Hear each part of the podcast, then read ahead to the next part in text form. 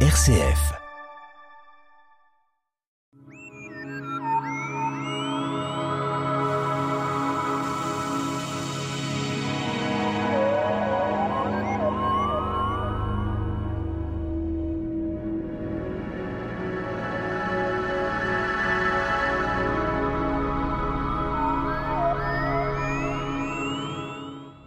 La plus grosse planète, euh, Jupiter, est gazeuse. Elle est très bien observée depuis le XVIIe siècle.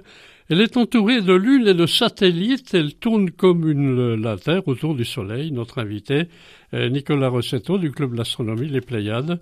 Alors c'est une planète assez volumineuse. Elle est apparemment gazeuse, mais peut-être qu'à l'intérieur, c'est un peu plus dur. En effet. Bonjour Pierre, bonjour à tous. Nous allons nous intéresser à Jupiter aujourd'hui, qui est en effet la cinquième planète du système solaire si on s'intéresse à l'ordre de distance au Soleil. Alors, euh, une observation peut-être déjà un peu d'histoire. Hein. Euh, luminosité, brillance, elle a toutes les qualités, euh, sauf le, le fait qu'elle est gazeuse.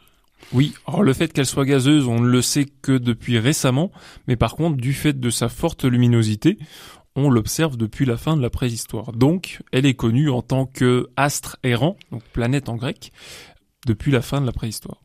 Alors on sait qu'elle est très lointaine, on va en parler bien sûr. Euh, abordons le XVIIe siècle, au début du XVIIe. Euh, on voit un peu plus d'explications concernant son observation. Donc en effet, jusqu'au au début du XVIIe siècle, on observait le ciel à l'œil nu. À partir du début du XVIIe siècle, donc, on a commencé à observer le ciel avec des instruments grossissants. Et c'est là qu'on s'est rendu compte que Jupiter n'était pas euh, juste euh, un astre mouvant, il y avait des choses autour. Alors il semble bien qu'avec à ce moment-là, on pouvait déjà donner une circonférence à différentes planètes au niveau de leur volume, de leur grosseur. Alors je, je ne sais pas si à l'époque on, on, avait déjà le calcul exact, mais oui, si on s'intéresse au diamètre de la planète, on a une planète qui est un peu plus d'une dizaine de fois plus large que la planète Terre. En l'occurrence, elle a un diamètre d'environ 140 000 km, ce qui fait d'elle la plus grosse planète du système solaire. Euh, sachant que nos huit planètes, en quelque sorte, quelle que soit leur distance, elles ne sont pas forcément proportionnelles à leur distance. Les plus grosses sont pas les plus loin, il y en a des moyennes, ainsi de suite. C'est assez curieux au niveau de la disposition. En effet, on, on pourrait l'expliquer, on pourrait ne pas l'expliquer. Pour l'instant, on ne sait pas. Alors on est dans un contexte là tout à fait particulier puisque là on est obligé, on va en parler, euh, de parler de Galilée. Galilée était là déjà et c'est à ce moment-là que grâce à lui on a pu, comme vous dites, observer avec une lunette déjà de ce qui se passait. Hein. Donc euh, les planètes, les satellites, tout ça était déjà visible. Alors ils étaient visibles grâce à la lunette. À l'œil nu, on pourrait en fait à l'œil nu on pourrait distinguer euh, les satellites autour de la planète, mais la planète étant tellement lumineuse qu'elle nous éblouit lorsqu'on regarde dans sa direction. Donc en effet, il a fallu attendre Galilée et euh, les années 1609, euh, 1610 pour qu'il puisse découvrir finalement qu'il y avait des satellites, donc des objets qui tournaient autour de Jupiter. Alors ces fameuses lunettes, euh, comment peut-on les présenter? Elles étaient avec des miroirs, petits miroirs, petites euh, vues également? Alors comme ce sont des lunettes, on parlera de lentilles, donc la lumière va passer à travers finalement des objets en verre, des lentilles aussi parfaites qu'on pouvait les faire à l'époque, ce qui donnait accès à un grossissement d'une dizaine de fois jusqu'à quelques dizaines de fois après perfectionnement. Alors évidemment, euh, on pouvait peut-être commencer à voir les satellites qui pouvaient accompagner ces planètes. En effet, c'est là que Galilée a découvert les quatre plus gros satellites de la planète Jupiter, cette dernière en possédant à peu près 80. Et parmi les 80 satellites qu'elle possède, il y en a 4 qui sont vraiment gros et c'est ceux-ci qui ont été vus par Galilée pour la première fois et c'est pourquoi nous les appelons les satellites galiléens. Voilà. Alors il y a euh, ce qui est assez curieux et que peut-être personne ne savait, il y a des myriades de lunes qui entourent Jupiter. Alors les lunes sont peut-être plus loin que Jupiter, mais lui, il se réservait quelques lunes autour de la planète. En effet, il y a des lunes qui sont plus loin que les quatre qui ont été découvertes par Galilée. Il y en a quelques-unes qui sont plus près, mais en dehors des quatre, toutes les autres lunes de Jupiter sont très petites et c'est pourquoi elles n'ont pas été découvertes à l'époque. Il a fallu attendre les 50 euh, dernières années pour les découvrir.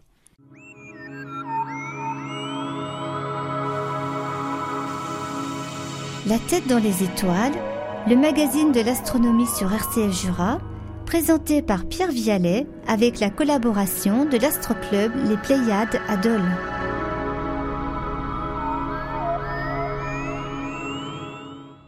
Toujours avec notre invité, Nicolas Rossetto, donc euh, Club d'astronomie Les Pléiades, pour parler de Jupiter, une très grosse planète gazeuse, on vient de le dire, accompagnée euh, de satellites, accompagnée de Lune. Alors euh, pourquoi essentiellement gazeuse comme Saturne? On en a déjà parlé, je pense, de Saturne. La constitution de cette planète n'est pas que gazeuse, c'est pas à l'intérieur, il y a peut-être un noyau dur, alors, pour savoir ce qu'il y a à l'intérieur, il faudra aller voir, sauf qu'on ne sait pas faire. Mais en l'occurrence, si on regarde comme Saturne, on sait qu'elle est essentiellement gazeuse, donc avec du dihydrogène et de l'hélium, comme ce dont est constitué le Soleil. Mais si on effectue des simulations, on se rendrait compte qu'à l'intérieur, on aura ce qu'on appelle de l'hydrogène métallique. Bon, est-ce que c'est vraiment solide? Est-ce que c'est liquide? On ne sait pas trop. Mais en effet, ce n'est pas gazeux. Alors quand elle est bien sûr en orbite autour du Soleil, le mot orbite, ça veut dire se placer euh, autour du Soleil et de tourner autour du Soleil, c'est un peu ça. Euh, alors la mesure du temps, parce que comme on dit qu'elle est très loin, Comment peut-elle euh, espacer en kilomètres, en années-lumière? Comment peut-on dire les unités astronomiques pour cette planète? Alors, si on regarde euh, la distance moyenne entre la planète et le Soleil, on a ce qu'on appelle 5 unités astronomiques, grosso modo 5 unités astronomiques, ce qui fait un peu moins de 780 millions de kilomètres. Et du coup, compte tenu de la distance, il lui faudra environ 11 ans pour faire le tour du Soleil. Voilà la distance, aussi des mesures tout à fait particulières. Alors prenons euh, quand même, euh, Nicolas, l'historique un peu du nom. On savait que les Romains euh, adaptaient, si on peut dire, leur dieu avec les planètes. Est-ce que c'était déjà le nom des dieux avant d'être le nom des planètes? Parce que Jupiter étant Zeus. Alors je pense, et j'espère ne pas me tromper, que c'était d'abord le nom des dieux, et il se trouve que la planète a pris le nom de ce dieu-là. En tout cas, chez les Grecs, chez les Romains, nous, ce qui nous est parvenu, c'est le nom de la divinité romaine, donc Jupiter, qui correspond au dieu grec Zeus, qui est le dieu des dieux. Alors c'est ça, et ça s'est présenté comme ça. Pour l'ensemble, Saturne, euh, c'est identique, et d'autres planètes également. Alors on parlait de la, distance de la Terre, vous avez dit 780 millions de kilomètres.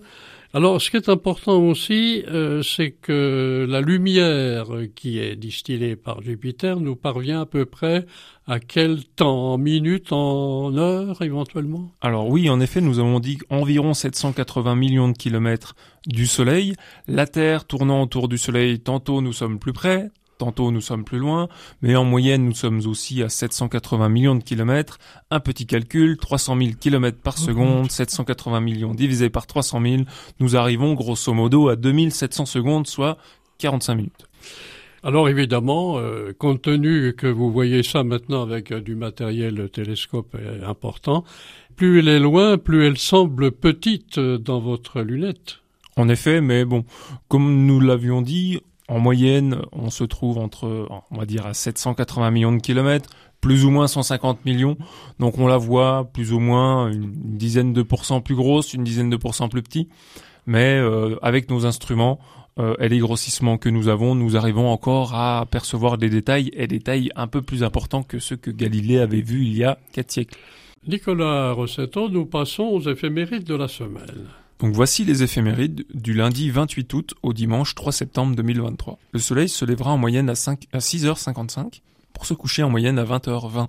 La lune sera pleine le jeudi 31. Mercure reste encore invisible dans le ciel du crépuscule et ça fait quelques mois que ça dure. Vénus est visible de mieux en mieux dans le ciel du matin, à chercher environ une heure avant le lever du soleil. Plein est. Mars est invisible dans le ciel jusqu'au mois d'octobre, nous l'avions dit précédemment. Pour ce qui est de Jupiter, elle se lèvera vers 23h30 en cette fin de mois. Elle sera accompagnée d'Uranus comme la semaine dernière, mais il faudra encore une fois utiliser un instrument grossissant pour trouver euh, Uranus. Et enfin, Saturne, elle sera euh, accessible dans le soir, le soir pardon, après 21h15. Euh, pour ce qui est de la Lune, si nous revenons à la Lune, elle sera en conjonction avec Saturne le 30 août pour la troisième fois cet été. Mais cette fois-ci, au lieu d'être à côté ou au-dessus, elle sera en dessous. Merci pour RCF Jura, Nicolas Rossato. Merci.